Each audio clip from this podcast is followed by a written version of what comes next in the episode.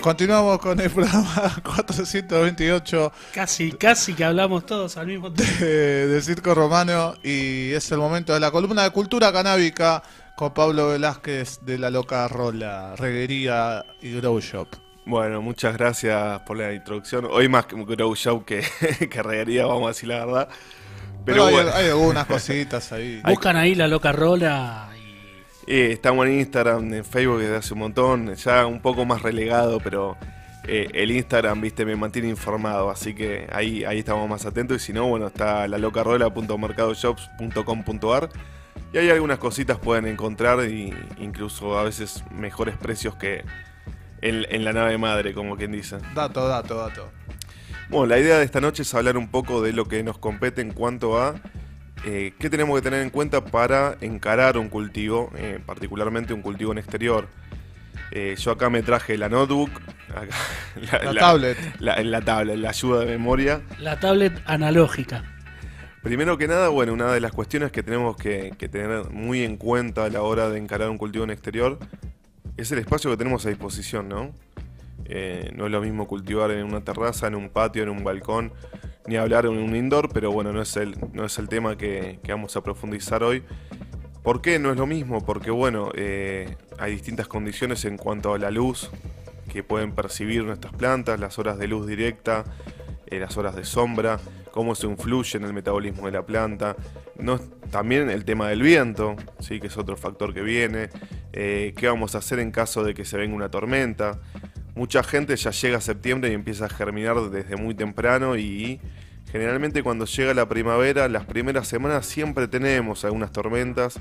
Eh, yo en particular soy de arrancar un poquito más tarde. Eh, pero bueno, es, es bien importante esto, ¿no? Ver qué espacio tenemos y en base a las condiciones de nuestro espacio, qué es lo que más nos conviene, ¿no? Eh, ni hablar si vamos a poner una planta directamente en el suelo. Es bien importante evaluar dentro de nuestro lugar dónde es el espacio donde mayores horas de luz directa van a tener nuestras plantas. ¿Por qué? Porque una vez que vos la mandaste al suelo, después no la podés sacar, o es toda una movida sacarlo sin lastimar las raíces, sin lastimar la planta, hacer un laburo delicado. Eh, y bueno, capaz que si no, tuvimos esto en cuenta, después nos vamos a arrepentir y decimos, che, uh, hubiese estado mejor en ese rincón, ¿no? Que acá o ahí en el medio. Bueno, por eso hay, hay que ir viéndolo con tiempo antes de ya plantar la bandera, digamos, antes de pasar la planta directamente al suelo. Eh, y también hay otra cuestión que más allá de las horas de luz directa que la planta pueda, pueda aprovechar para hacer la fotosíntesis y todos los procesos que tenga que hacer, que después tengan que ver y devengan en eh, la producción que vayamos a tener, hay que tener en cuenta también el factor de la contaminación lumínica. Hemos tenido columnas, hay una columna de esta subida a circoromano.com.ar que habla del fotoperiodo y el cultivo en invierno.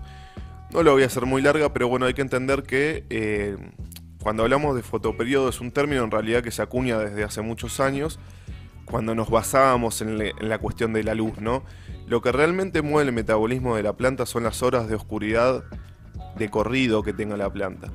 Generalmente cuando nosotros hacemos un cultivo en indoor, siempre doy este ejemplo, nosotros estamos simulando la naturaleza, controlamos los factores y entendemos que para que la planta crezca necesita aproximadamente unas 18 horas de luz y unas 6 horas de eh, oscuridad de corrido. Lo que hacemos en este momento para crecimiento es simular los días largos que comienzan con la primavera, ¿no? Simular ese ambiente propicio para el crecimiento. En ese sentido, cuando la planta está creciendo, tal vez lo que sea la contaminación lumínica no, no lo notemos en la planta como algo negativo.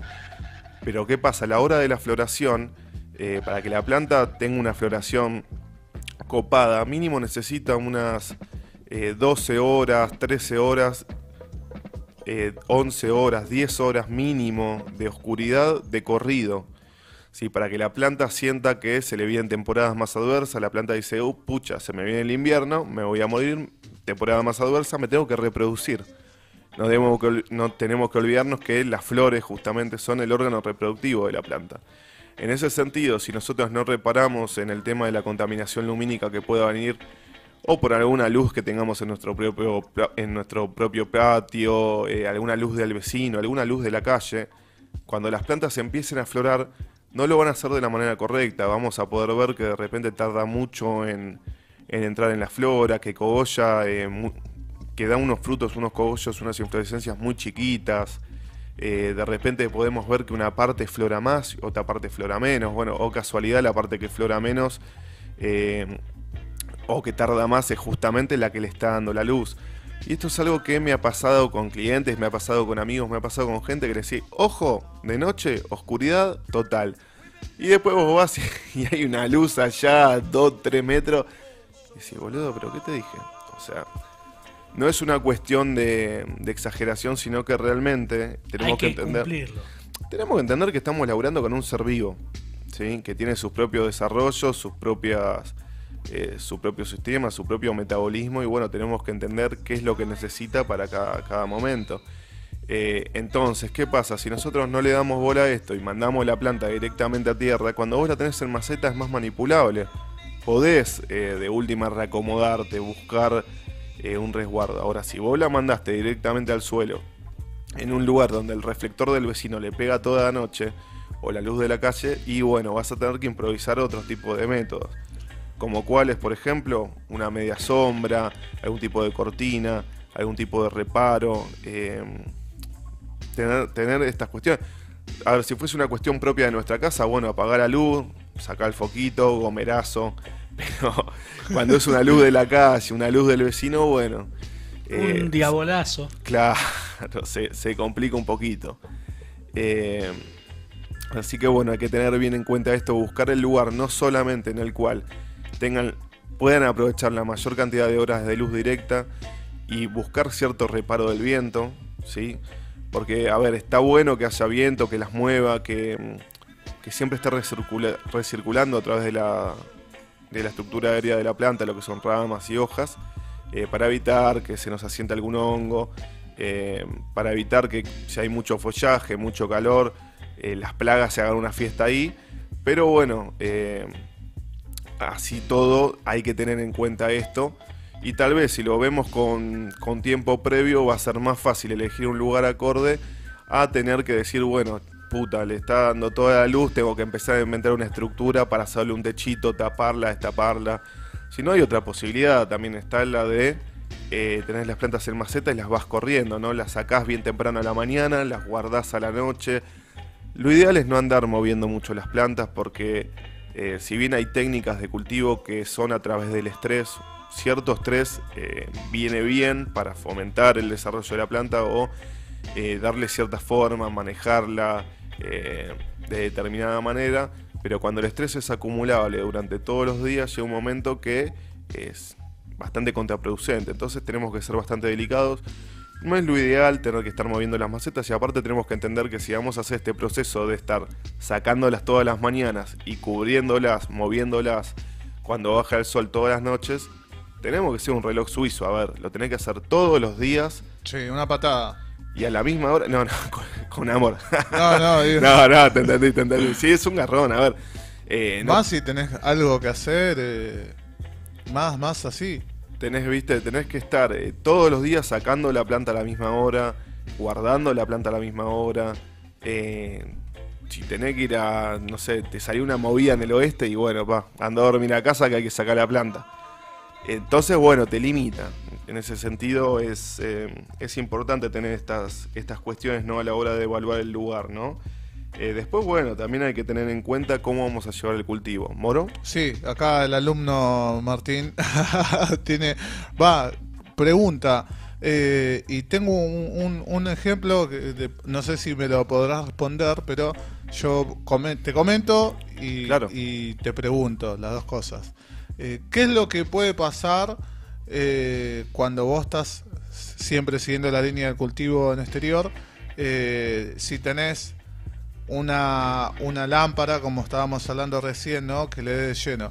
¿Qué es lo peor que te puede pasar? Y, por, y, la, y el otro comentario es por qué una persona que, que conozco, que tiene su patio y un reflector tremendo cerca, el cultivo no tuvo ningún problema. O sea, te hago esas dos preguntas. ¿De qué? ¿O tuvo culo o, o no era tan intenso como para no, a ver, mira, yo conozco gente que ha tenido las plantas exteriores en el suelo y le pegaba la luz toda la noche y las plantas le floraron igual. Pero ¿qué pasó? Se te alarga mucho más la floración. tarda más en florar y de repente, a ver, eh, la producción que vos vas a sacar no es la óptima. O sea, vas a tener una producción de cogollos mucho más, más nos va a resultar muy útil. Muchas veces decimos, bueno, yo me acuerdo y nada, minga, no te acordás. Después, después tras en duda, eh, el viernes, fertilizé el jueves. ¿Pasaron 10 días o pasaron 15 días el último preventivo de plaga? Entonces, bueno, resulta clave eh, para tener un cultivo ordenado, tener una bitácora, tener esas, esos recaudos. Después, bueno, a ver, lógicamente si nosotros podemos elegir las genéticas a cultivar, es un golazo. Vos sabés que de, repente si vas a elegir semillas feminizadas, bueno, vos sabés que de esa cantidad de semillas, siempre y cuando te germinen bien y se desarrollen bien en las primeras etapas fenológicas, cuando la planta es un poco más sensible, más frágil, cuando es un brote, cuando es más joven, cuando empieza la etapa de desarrollo y crecimiento, eh, una vez que pasa, vos sabés que, bueno, van a ser hembras. Son de genética, sabés más o menos qué esperar. Y aparte vos podés también hilar fino y elegir, digamos, según mi espacio y las condiciones de mi espacio, tal vez qué genéticas me sitúan más a mí. Eh, las índicas que tienen una floración más corta y que tal vez no, no tengan un requerimiento tan importante de una luz a pleno eh, o las sativas que bueno tienen una floración más larga, pero bueno van a demandar eh, muchas más horas de, luz directa. Repito, para llegar al máximo potencial de la planta. Si nosotros, por ejemplo, volviendo a lo que hablamos de la contaminación lumínica, si tuviésemos autoflorecientes, te chupa un huevo la contaminación lumínica, con el perdón de la palabra.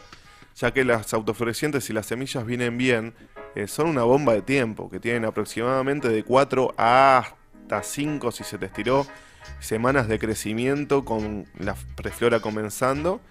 Y después de esas primeras semanas de crecimiento, la planta arranca a florar y va derecho. Vos en un indoor puedes tener una automática 20 horas de luz, 4 horas de oscuridad, 18 horas de luz, 6 horas de oscuridad, que son fotoperiodos de crecimiento para cualquier planta fotoperiódica. Las automáticas igual te van a florar. Bueno, es lo que se hace para sacar una mayor producción, que tengan más tiempo de fotosíntesis, eh, para explotar más esas floras, se les da un fotoperiodo de crecimiento y las locas floran re bien. Ahora, si vos no tenés automáticas y la contaminación lumínica te va a arruinar. Y si tenés muchas horas de luz, pocas horas de luz, bueno, poder hilar fino con respecto a las genéticas también nos va a ayudar a, llegar a, la última meta, digamos, eh, de la mejor manera. Ahora, ¿qué pasa cuando de repente no, tenemos acceso a semillas de genética? Eh, Las regulares. Claro, capaz que no tenés un mango, no tenés un point, eh, no tenés a alguien confiable. O, te ligaste en un coco. Lo que sea, sí, muchas veces pasa que te colmían un coco y decís, uy, qué rico que estaba, tic, se cayó una semilla, me la guardo. Y así te haces tu selección. Eh, pero bueno, no dejas de estar librado al azar cuando vos estás eh, queriendo encarar un cultivo con semillas regulares, de que vos sabes que a la hora de la hora, cuando llegue el momento del sexado, cuando cambien las condiciones climáticas, cuando bajen las horas de luz, cuando aumenten las horas de oscuridad total que percibe la planta y llegue ese momento de definirse, recordamos que el cannabis es una planta dioica, o sea que en líneas generales, a menos que se presente el hermafroditismo, vamos a tener plantas que sexan y se vuelven macho y van a tener flores macho, y plantas que sexan y se vuelven hembra con flores femeninas, ¿sí? Que son justamente las que usamos para el cultivo por su gran cantidad y carga de componentes activos, se usa para fines, para todo tipo de fines que se usa el cannabis, ¿no? Eh, más allá del industrial. Eh, en ese sentido, cuando nosotros tenemos eh, semillas que son regulares en el momento del sexado, sabemos que cierta cantidad de ellas van a sexar macho y que no es un cultivo que no vamos a seguir llevando adelante a menos que queramos hacer nuestra propia cruza, nuestra, propia experimentación en la formación de semillas. Eh, generalmente el, macho, digamos, no se le da mucho continuidad, se la mata y listo. Hay gente que dice, uy, pero me da pena eh, matar a la planta. Bueno, yo a esta altura de la vida pienso que eh, la planta se desarrolló y logró su objetivo, que era germinar y desarrollarse como ser vivo y como planta, porque uno se puso a cultivarla. Y, al fin y al cabo, cuando la planta es hembra y vos la vas a cosechar, igualmente la planta termina muriendo, generalmente, a menos que se, le deje cierta parte para un revejete, en especial plantas que están en suelo, generalmente cuando uno cosecha la planta también la termina matando. eh, o sea, que la mataste un poquito más tarde, un poquito más temprano. Yo creo que no hay que, en plantas que son anuales, que tienen un ciclo de vida limitado a ciertas estaciones en un año, eh, no hay que ponerse mal, mal en el sentido de, uy, maté la planta. Su ciclo de vida era así, pero si vos tenés machos por ahí sin control y sin darle bola, le cagás la cosecha, le podés cagar la cosecha a muchos vecinos, ya que el polen vuela con el tiempo. Es cierto que eh, con el tiempo, vuela con, el, viento, y vuela kilómetros a la redonda. Entonces, las personas que dependen, dependemos del cultivo en exterior para pegarle la vuelta al sol y le podés recagar eh, toda la jugada. Eh, por no tener empatía y no ponerte a estas cosas, o sin saberlo, muchas veces no hay maldad, simplemente nos gusta la planta, la tenemos ahí, o ni sabemos que es un macho, que es una hembra y la tenemos. Y ta, es cierto que se dice que el polen de la flor hembra tiene algunos compuestos que pueden servir para uso terapéutico, pero son mínimos en comparación a la planta hembra, entonces en ese sentido, bueno, yo trato de eh, ser un buen vecino, eh, el otro sos vos, no cagarle la cosecha a nadie. Eh, pero ¿a qué voy con todo esto? Que si vos sabes que a la hora del sexado muchas plantas te van a salir hembra y vas a germinar más o menos el doble o el triple de lo que vos germinarías en cuanto a cantidad de semillas y cantidad de plantines vas a tener en comparación a si vos tenés semillas feminizadas. Vos ya sabés que puedes tener tantas cantidades o te conviene tener tanta cantidad de plantas, listo. Vos ya vas a lo seguro cuando son feminizadas. Cuando no, vas a estar más o menos sacando el doble, germinando el doble o un poquito más. Y después en el momento del sexado vas a tener que ir haciendo la, la selección. Quería abrir ahí un paréntesis que cada vez conozco más gente que se anima, ¿no? Esto a, tratar de, hacer sus cruzas, ¿no? y tenés que tener una cancha, imagino, importante por todo esto que estás hablando. A ver, eh, sí, es, cierto que con todos los avances que están pasando en cuanto al cannabis en nuestro país, no solamente eh, para lo medicinal, sino también para lo que es eh, el uso del cannabis industrial, eh, han salido normativas, eh, se han sancionado leyes, falta que se reglamenten un montón de cuestiones. Hay que seguir avanzando, pero bueno, es cierto que no es que yo no diría que se puso de moda, sino que se empieza a visibilizar todo el laburo que ya se venía haciendo desde hace muchos años y muchas décadas en el país. Hay gente, hay un capital humano muy importante en nuestro país con respecto al cultivo de cannabis y eh, la formación, digamos, la, ¿cómo decirlo? Una subindustria que, que sale a partir de los derivados de la planta. Y nada, hay, mucho cultivador bueno en nuestro país que vienen haciendo sus experiencias, sus propias genéticas, sus mini bancos, sea a través de semillas o de esquejes.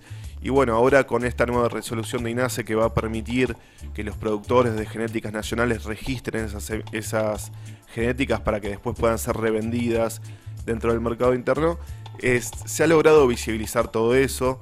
Eh, digamos, están, apareciendo, se están volcando a lo legal una actividad que ya pasaba y no quedaba, ya sucedía de forma bastante profesional en muchos casos y no quedaba otra que llevarlo a la clandestinidad porque, bueno, ibas con pitu cadena. Pero lo conozco un poco más de gente cada vez más eh, que se, vuelca, a hacer esas movidas, ¿viste? Y, y pasa que, bueno, te das cuenta que hay un mundo que existe ahí y decís, bueno, che, yo quiero probar también. Y vamos a la realidad, a ver, nadie nace sabiendo nada. No, no, pero me sorprende, es algo jugado, obviamente que las personas que conozco son cultivadores que ya tienen experiencia, eh, pero digo, wow, viste, como que me flashean en un punto.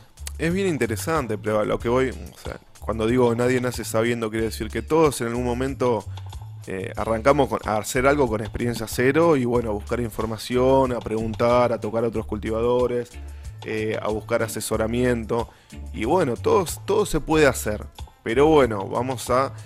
Eh, a ver, cuando uno se pone un objetivo, hay que tratar de ser serio a la hora de cumplirlo y hay que contemplar un montón de cosas y asumir el sacrificio que eso conlleva o el laburo que va a conllevar para no, no, no bajar los brazos, perseverar no salió bien la primera vez, bueno, buscaremos la segunda, hay que, se le encuentra la vuelta, pero bueno, hay que tratar de hacer las cosas con seriedad y no cachivacharla, por así decirlo, ¿no? Sí. Eh, nada, son, son cuestiones, eh, pero se puede. Eh, lo ideal sería tener ciertos controles para que si vamos a tener plantas macho, por así decirlo, para extraerle el polen y después hacer una polinización manual, digamos, con ese polen que nosotros extraímos, llevarlo a determinadas plantas para polinizar manualmente las flores femeninas. Tengamos ciertos recaudos, más que nada por esto que hablábamos del tema del respeto para con los vecinos y el resto de los cultivadores.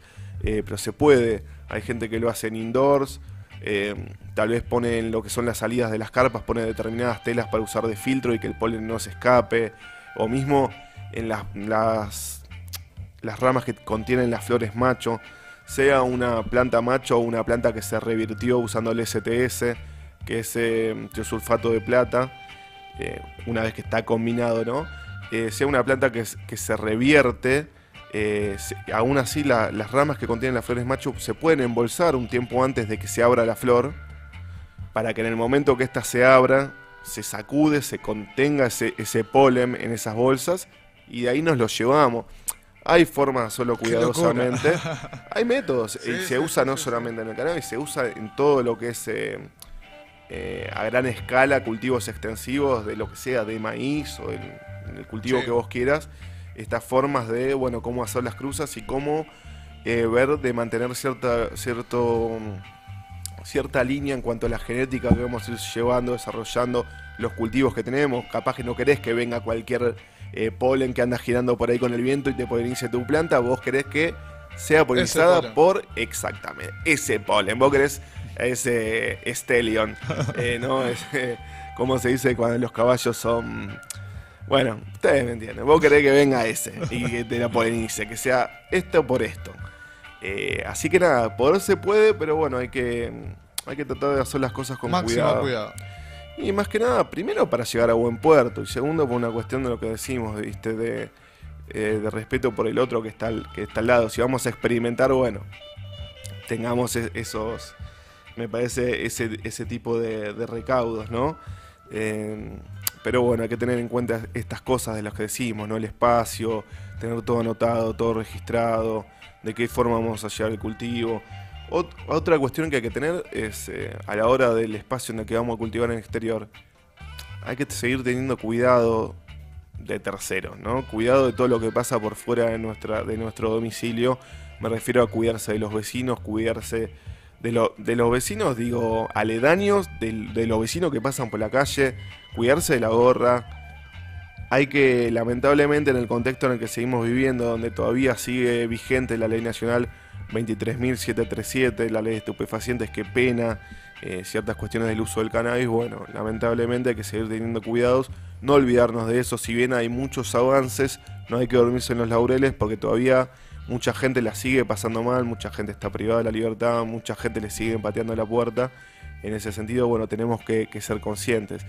Después, por otro lado, yo lo que recomiendo si vamos a cultivar en el exterior, siempre comenzar los cultivos en macetas. ¿sí? Germinar, eh, llevar eso a macetas chicas. Uno le puede limitar, uno tiene que pensar también el tamaño que busca en las plantas. Hay gente que me dice, mira, yo quiero que la planta reviente, no me importa, o sea, mientras más grande mejor, mientras más cogollo me dé mejor. Bueno, listo, está, la mandás a suelo desde temprano. Aún así es importante, en mi opinión, eh, hacer que se desarrollen las primeras etapas en maceta. Primero puedes usar una maceta de 3 cuartos de litro, llevarla después a una maceta de 3 litros y permitir que gane los primeros nudos, eh, que gane cierto, cierto tamaño, por lo menos la parte aérea, antes de irla a llevarla al suelo directo. ¿Por qué? Porque si nosotros la germinamos y la ponemos en el suelo, o la tenemos muy chiquita y ya vamos y la, plantamos ¿no? en el suelo, capaz que vino un perro, te la pisó y cagaste la semilla que te salió una luca y pico. Eh, capaz que vino un gato y te la sacó, vino un pajarito, te la picoteó y te la llevó. O pasó tu nene jugando con la pelota y a la mierda de la plantita. Y no es la culpa de nadie más que del manejo que nosotros estamos haciendo, ¿no?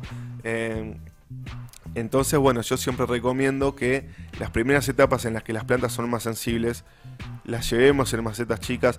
Siempre se recomienda, especialmente en el caso del cultivo de cannabis, usar sustratos preparados. Lo que buscan es, eh, no es un capricho de los grow que salimos a vender sustrato y curramos, no.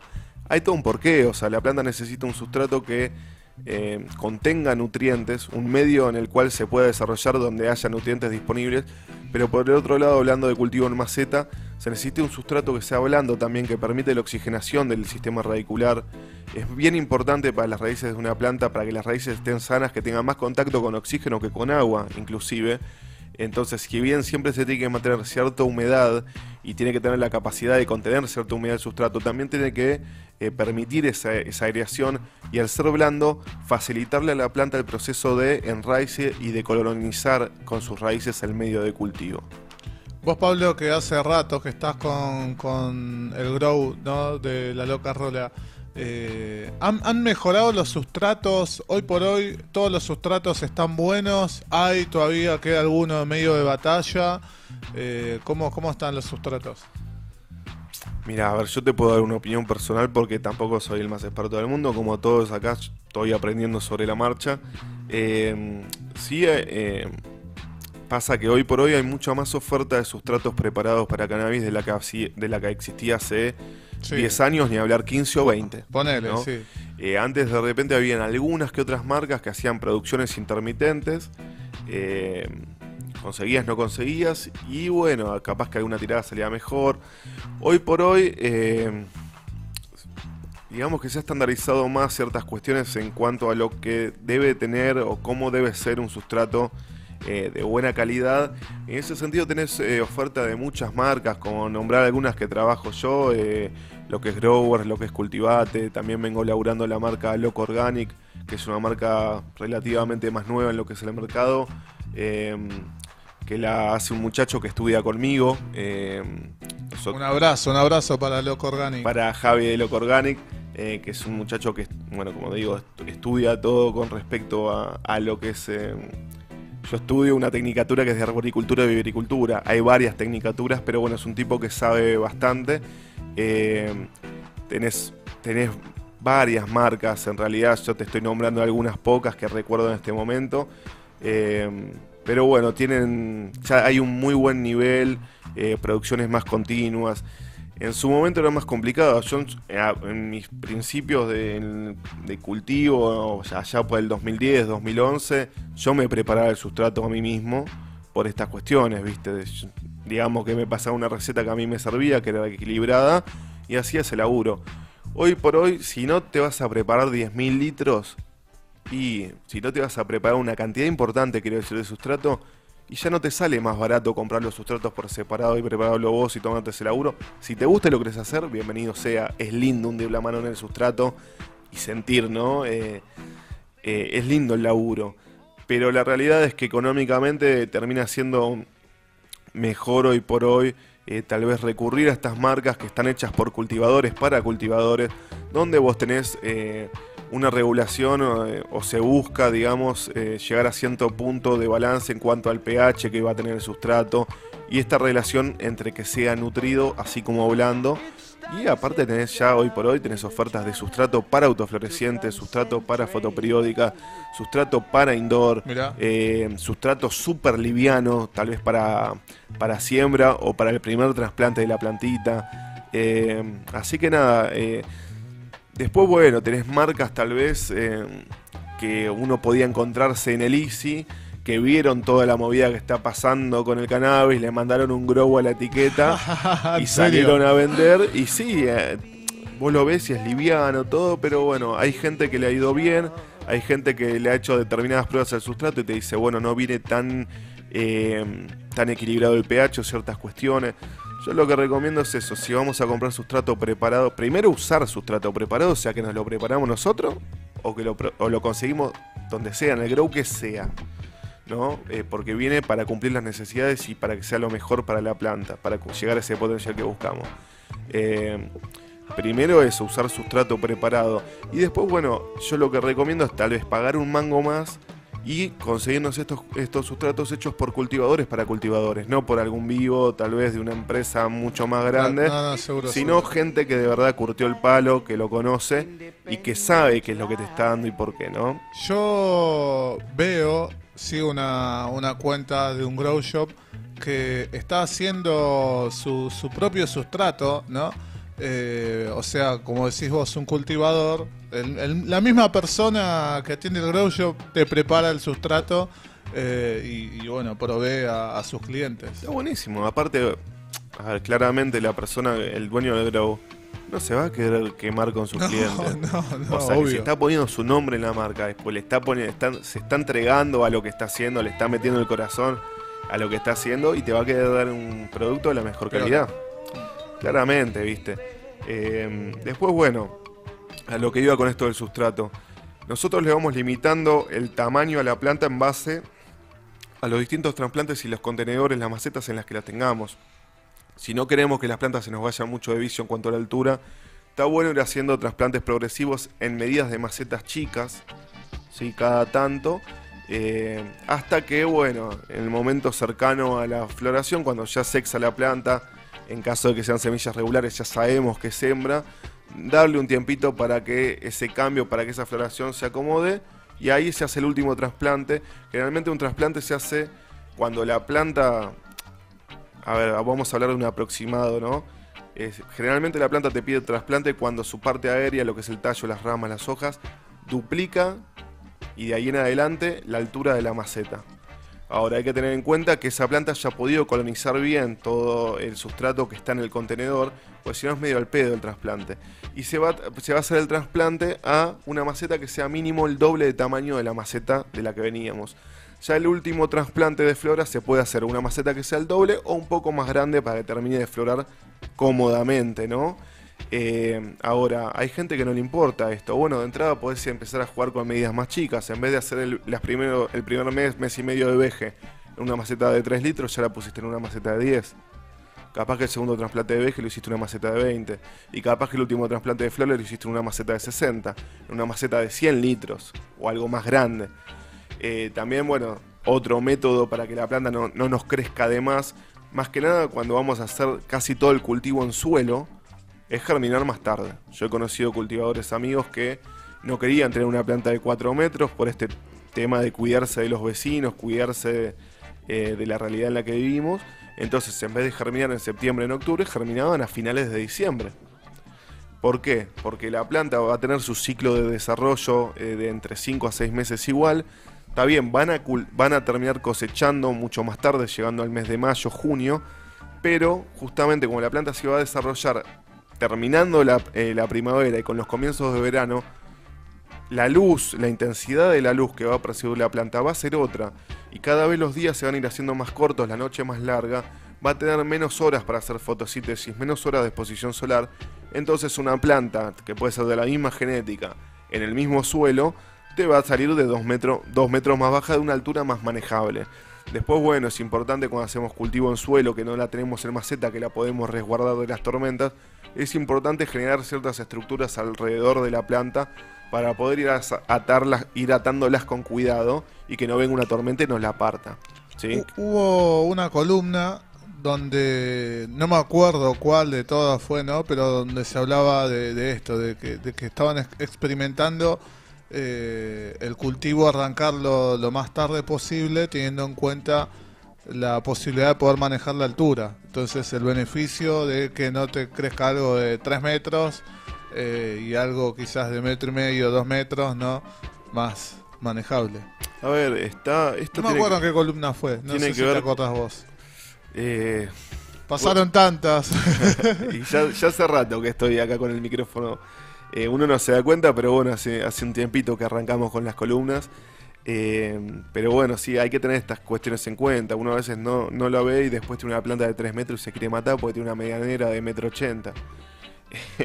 es, una, es una cuestión. A ver, las plantas se, las puede, se les puede dar forma también y limitar su tamaño. Eh, en caso de que hayamos salido temprano que se nos hayan ido de vicio, esto lo vamos a ir viendo y podemos ir dándole forma a la planta atándola bajando su altura, bajando determinadas ramas, hay determinadas técnicas también para doblar las plantas, y ni hablar que hay distintas técnicas de poda que se le pueden ir dando a la planta siempre en la etapa de crecimiento para que vaya ramificando, eh, generando más, eh, bueno, sí, generando más ramas laterales secundarias, creciendo más de ancho y no tanto yéndose de vicio de alto. Eh, por otro lado, nos va a servir para tener una mejor producción, pero bueno, se puede ir probando, se puede ir experimentando. Las podas más comunes son la apical, la, la poda FIM. Eh, después, bueno, tenés el super cropping, tenés el topping. Eh, hay ciertas técnicas, ¿no? Eh, yo he usado mucho esto de atar para ir bajando ramas, dándole forma. Primero puedes ir abriendo las ramas de la, de la copa para que se genere una mejor penetración de la luz a las ramas medias y vas a tener una producción más pareja. Después, bueno, como te decía, se hacen estructuras con varillas de madera, con parantes de madera de obra, por ejemplo, en los cuales se le hace un perímetro a la planta para atarlas y que no nos las parte una tormenta. Entendamos que cuando le llueve encima de la planta, la planta pesa más. Ni hablar que los cocos, cuando se mojan, pesan más. Si vos la ves que oscila con el viento cuando está seca, imagínate después una tormenta que pesa. Ahí corremos riesgo de que se nos parta. En ese sentido, si vamos a atar la planta, hay que tener cuidado de hacerlo.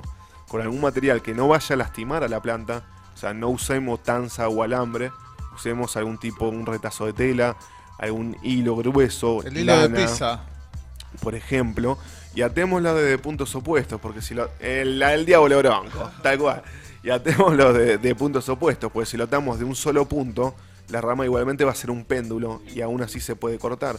Ahora, si vos lo atás eh, desde puntos opuestos, va a tener cierta movilidad, pero igual va a estar ahí limitada y no vas a correr tanto riesgo de que se parta. Eh, por otro lado, bueno, a la hora de hacer un nudo en la rama siempre hay que dejarle un changüí sabiendo que esa rama se va a seguir ensanchando. No se lo hagamos muy ajustado, pues podemos ahorcar, podemos lastimar y generar que algún patógeno entre por, eh, por las ramas, entre por la herida y se genere un hongo que nos complique todo. ¿sí? Por, otro, por otro lado, habiendo hablado de las podas, del atar, del proteger, del tener estos cuidados, esta planificación, también otra cosa es ver, a ver, qué es lo que necesita la planta y de qué forma se la vamos a proveer, ¿no? Eh, a la hora de fertilizar. No fertilizamos con cualquier cosa. Hay que tener cuidado y hay que ver, según el estado de vida, el momento de vida de la planta, el estado de desarrollo de la planta, qué es lo que le vamos a dar y para qué. Generalmente en crecimiento lo que se prioriza en cuanto a macronutrientes es el nitrógeno, pero aún así la planta va a consumir macronutrientes que son, eh, generalmente se los llama el nitrógeno, el fósforo y el potasio, también tenés otros macronutrientes secundarios como puede ser el calcio, el magnesio. Tenés eh, los micronutrientes que son en su mayoría el resto, son un montón. Eh, zinc, hierro, boro, eh, molibdeno, manganeso.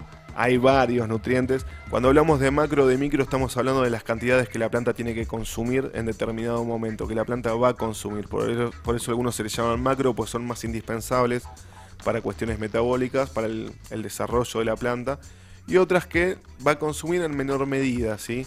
Eh, pero bueno, tenemos que entender que qué le vamos a dar en cada momento, ¿sí? dándole más prioridad a un producto rico en nitrógeno para el crecimiento y eh, bueno, el fósforo es muy importante para el desarrollo de las raíces también y sí dándole mucho más hincapié al fósforo y el potasio, particularmente en la floración y restando las aplicaciones de nitrógeno que tanto no las va a necesitar en ese momento. Si bien siempre va a estar consumiendo esos nutrientes en mayor y menor medida. Es importante que llevemos un control del pH. ¿Por qué es esto? Uno dirá, ¿para qué carajo el pH? Y porque si vos tenés un desnivel en cuanto al pH que hay, el valor de pH que hay en el suelo o en el contenedor, vos podés estar aportando nutrientes, pero la planta va a ser incapaz de asimilarlos. ¿Sí? Eh, por más que nosotros le proporcionemos esos nutrientes la planta, si nos vamos de rango, estamos en un pH muy alcalino, por encima de 9 eh, puntos, o un pH muy ácido por debajo de los 5 puntos, 4, 4 y medio o más, eh, la planta no va a poder disponer de los nutrientes que están en ese sustrato, en los nutrientes que vos pusiste. Entonces es muy fácil de repente sobrefertilizar o terminar generando un bloqueo de sales en las raíces porque le estuvimos mandando fruta a fruta, decimos esto no funciona, no, lo que no funciona es el manejo que estamos haciendo. Em, esas son cuestiones a tener en cuenta. Por otro lado, si tenemos una planta en maceta que la vamos a llevar al suelo, ¿sí? es importante hacer un agujero donde vamos a insertar esa planta eh, que mínimo duplique el tamaño del contenedor que tiene la planta en su momento. Ese agujero, ese espacio, esa nueva casita que le estamos haciendo en el piso, lo rellenamos de sustrato preparado. Que sea un ambiente más amable, más ameno, más cómodo para la planta y que no sea em, de repente un choque más estresante el cambio. Y hay otra cuestión más importante por la cual usamos sustratos preparados generalmente que no tengan tierra. Porque dentro de lo que es eh, la tierra del suelo, la tierra negra, hay un complejo de hongos que se conoce como el dumping off, los cuales eh, están formados por el fusarium, el fitium y dos hongos que en este momento no me voy a acordar el nombre, eh, no vamos a chamullar, eh, que justamente atacan o son, sí, a ver, atacan eh, tiene un impacto muy negativo en nuestras plantas en los primeros días de vida, las primeras semanas de vida, cuando luego de germinar las semillas sale el brote, atacan este nacimiento donde se empieza a diferenciar lo que sería la raíz con lo que luego va a ser el tallo. Eh, en los momentos donde todavía tenemos los cotiledones, esas dos hojitas redonditas que en realidad no son hojas, eh, pero bueno, para hacerme entender, eh, en esas etapas bien tempranas donde el brote es muy pequeño, ataca el dumping off y te puede hacer perder la planta, te la mata. Ya si es una planta que tiene varias semanas de crecimiento, que está un poco más lignificada si se quiere, que está un poco más, vamos a decir, un poco más leñoso el tallo, bueno, ahí el dumping off no le va a hacer nada, la podés llevar a, tierra de nuevo eh, o tranquilamente mejor. Pero bueno, siempre está bueno acondicionar e-, este lugar donde lo vamos a poner en el suelo que sea amplio, más amplio que el contenedor, poner el sustrato preparado y que sea lo más cómodo, lo más ameno este cambio posible para la planta. Eh, recordemos que cuando hacemos un trasplante o hacemos una poda, la planta se estanca durante algunos días o hasta semanas hasta recuperar el metabolismo. Mientras más delicados seamos, mientras más cuidado tengamos, ni hablar de tener las herramientas que usemos desinfectadas para evitar que entre algún virus o algún hongo, eh, mientras más cuidado tengamos y seamos más delicados, menos va a sentir ese golpe de estrés la planta y menos tiempo va a tardar en retomar la actividad, sea después de una poda o eh, levantar después de un trasplante. Hay que tener esas cuestiones. Em, hay que tener esas cuestiones bien en claro. Es muy importante, ya que estamos llegando a primavera, se vienen días más cálidos, eh, usar métodos preventivos en el cultivo con respecto a las plagas. No hay que dejar la puerta abierta que venga una plaga y se instale en, nuestra planta, sino que está bueno usar insecticidas ecológicos. Tenés para prevención y para atacar plagas. Como preventivo lo más común es usar jabón potásico, se puede usar tierra de diatomeas, el aceite de neem se usa mucho con el jabón potásico, también se hacen mezclas de aceite de neem y canela, también se, hace, se usa también eh, té de ajo para mezclar, usar esa agua del té de ajo que es bactericida por sí mismo para mezclar con el jabón potásico y la canela. Se hacen, em, por así decirlo, test con las semillas de paraíso. Hay muchos métodos, em, vamos a decir, ecológicos o de derivados de la vida, ¿sí? del orgánico, que se aplican cada 12-15 días sobre la planta a punto de goteo en ambas caras de todas las hojas. Actúan por contacto, hagámosla bien, eh, para prevenir esto que no se nos instale una planta.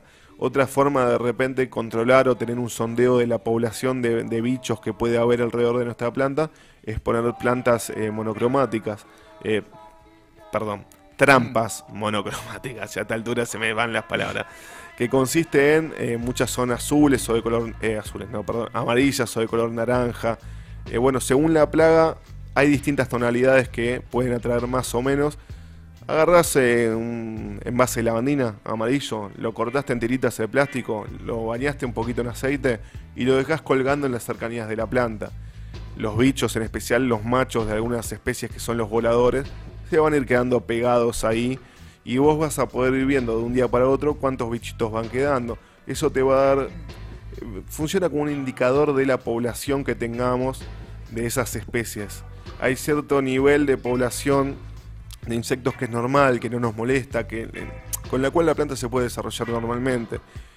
Ya después de que se pasa un umbral, eh, que tenemos muchos insectos, una plaga instalada, bueno, ya esto empieza a afectar negativamente el desarrollo de la planta y nuestro bolsillo que tenemos que invertir en productos para erradicar lo mejor, eh, como dicen, mejor prevenir que curar. Bueno, justamente. Es importante hacer un buen laburo de prevención durante toda la etapa de crecimiento, las primeras semanas de preflora, y si hicimos bien las cosas, después podemos tratar de que la planta vaya sola, evitando pulverizar. Ya si de repente tenemos una planta instalada, podemos usar insecticidas ecológicos como el BTI, eh, si es el caso de mosca minador, eh, o algunas larvas de mosquito. Eh, está el BTK, el Bacillus thuringiensis, eh, no me sale la última palabra, BTK y BTI.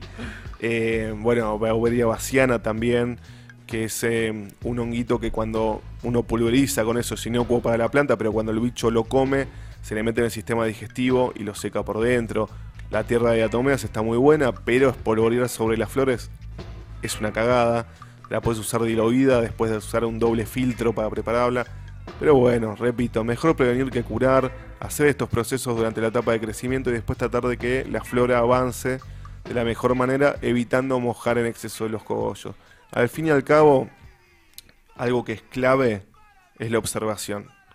Tomarnos el tiempo, no hay que colgarla como me ha pasado, como a todos nos ha pasado en algún momento, de dejar las cosas, bueno, me da paja, no. Hay que tratar de ir todos los días, mirar la planta aunque sea 5 minutos, 10 minutos, revisar el en vez de las hojas, o sea, las caras de abajo de las hojas, que es donde muchas veces se esconden los bichitos, y no solamente mirar por arriba. A ver, tratemos de ir de día, ¿no? No vayamos con el celular porque de noche no se ve una cagada. Eh, es clave la, la observación para poder prevenir un problema que puede ser muy grave en el futuro puede ser algo bastante solucionable si lo agarramos a tiempo, sea con formación de hongos, sea con alguna plaga que se está instalando, o algo que se nos pueda estar escapando como la oscilación que tenga la planta con respecto al viento, ¿no? Por así decirlo.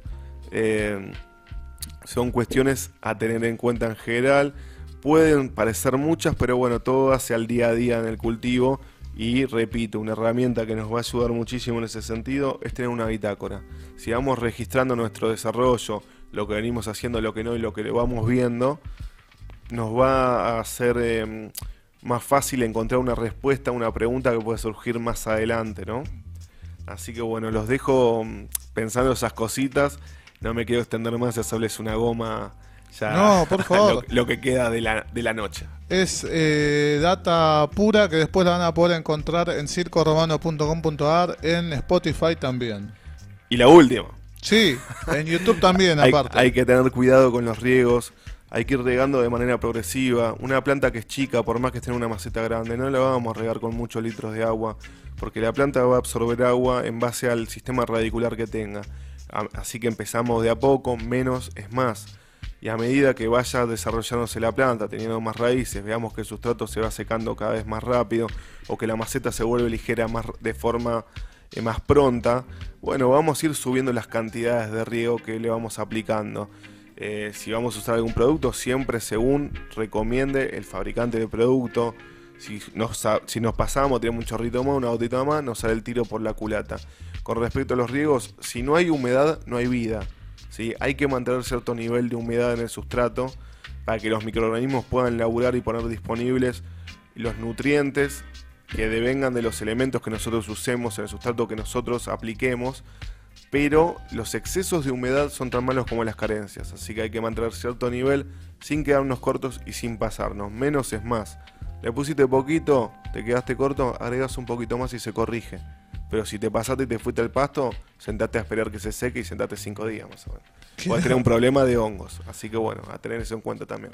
Agrego, eh, después de mis experiencias, que es una, una planta muy demostrativa. O sea, cuando hay algo extraño, te das cuenta al toque. Ya sea con la falta de riesgo, ya sea por algún bicho, pero es. Te das cuenta. Nada, hay que observar, como decíamos antes, tener un registro dentro de lo posible. Yo a veces no lo hago, soy a... A ver, mi papel acá es recomendar lo que es el ideal, no te voy a decir todas mis miserias, sino bueno, si les voy a aconsejar, decir cómo para mí, desde mi lugar, se ven hacer las cosas. La realidad es que muchas veces yo comparo el tema de llevar un cultivo con hacer un asado. Hay muchas formas distintas eh, de hacerlo y llegar al objetivo, de llegar al premio. Pero hay ciertos factores que siempre son universales y hay que tener en cuenta. Eh, pero bueno, si hay algo clave aparte de la observación acá es la paciencia. Entendamos que estamos tratando con seres vivos, los tiempos los disponen ellos, no nosotros. No es algo que metemos en el microondas, ponemos un minuto 40 y ya salió el tecito, no. Hay que esperar y hay que entender cuáles son los factores que van a favorecer el desarrollo de la planta y cuáles no. Si tenemos alguna duda, no hay que desesperarse. Hay que preguntar, hay que buscar información. Un cultivador ayuda a otro cultivador. Y cualquier cosa, bueno, están las redes de la loca Rola como para que nos acerquen sus consultas. Y siempre que podamos, vamos a ayudar sin compromiso. Y el día que me consulten algo que desconozca, como hemos dicho en otra columna, lo averiguaremos juntos. Ya lo dijo el general Perón. Para un cultivador no hay nada mejor que Que otro. cultivador. y bueno, Me, me la perdí esa frase No, del general. acercándonos al natalicio de- del general, bueno, recordamos esas ilustres palabras. Feliz cumpleaños, Pablito. Ah, muchas gracias, Ya ya. han pasado las 12 de la me, noche. La, me la tenía guardada hoy, hoy 6 de octubre, llegué a los 34. Bien, bien, bien. No, bien. quería poner a nadie en gasto con tortas y cosas, así que, mm, que bueno, muchas gracias. En la próxima será, en la próxima será. Eh, repito, la columna de cultivo en exterior de Pablo va a estar disponible en circohermano.com.ar, también en Spotify y también en YouTube. Así nos ven y nos escuchan. Y una cosita más, si de repente hubo algo acá que quedó por fuera, que es muy probable, es muy amplio el tema, manden, manden, mándennos sus consultas a través de las redes sociales, nos escriben, sea por privado o en alguna publicación, y vamos a tratar en la próxima consulta estar, eh, bueno, trayendo una respuesta, una solución, o aunque sea un centro. La atención a la próxima columna en noviembre porque vamos a tener ahí en la, en la espalda a la Expo Cannabis, así que también eh, busquen ahí la página, ya están las entradas para, para ir a la Expo. Así que bueno, esperemos estar ahí presentes nuevamente. Ya está la gestión encaminada, simplemente esperamos el mail de respuesta. 4, 5 y 6 de noviembre, Exacto, ¿no? Si no sí, me equivoco, en la rural nuevamente. Y bueno, nada, eh, está bueno para la gente que quiere enterarse más, tener más información. Recomendamos totalmente. Eh, van a ver, va a haber stand de ONGs. eh, están, las últimas experiencias subieron médicos, hubo asesoría legal. eh, bueno, va a estar la industria presente con todas las novedades. Van a haber conferencias, van a haber charlas. Así que nada, súper recomendable. eh, algo positivo se van a llevar. eh, se pueden dar una vuelta ahí por, por el patio exterior y, y entrar, recargar las pilas y volver a entrar. Nada, es muy interesante, es una linda experiencia. Eh, así que bueno, ojalá que la puedan disfrutar. De una, de una. Eh, tengo acá, gracias Pablo por, No, por toda la favor, data, gracias como al siempre. equipo por el espacio y, y nada, gracias a, a los que están del otro lado por bancarme.